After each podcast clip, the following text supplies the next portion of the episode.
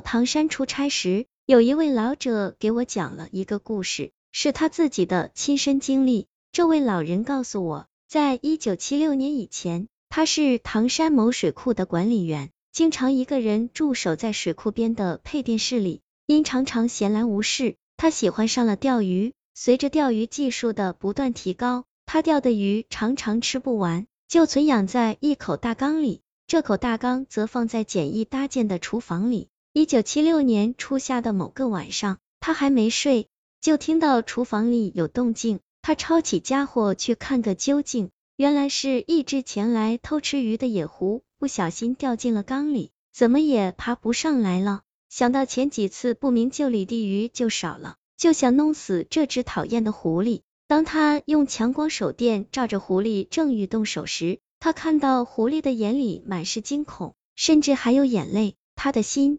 又软了，最终还是放了这只野狐。后来他的鱼就再没少过。他感念狐狸这生灵通人性，有良心。更令他意想不到的是，大地震骤来时，这只野狐居然挽救了他的命。一九七六年七月二十八日凌晨三时左右，熟睡中的他被一种急促的抓挠声和呱呱鸣叫吵醒。他听出来是那只狐狸，就起身下床，打开房门。那只野狐焦躁不安的仰望着他，并一次次地就地兜圈子，像一个有急事的满腹话语的哑巴。他就想，可能狐狸没找到猎物，饿极了，来求援了。可是，就在他想回屋里取吃的东西给他时，那只狐狸忽然咬住了他的凉鞋，狠命的往外拉。他忽然有一种什么预感，于是随狐狸来到院子里。就在这时，举世皆惊的大地震轰然降临，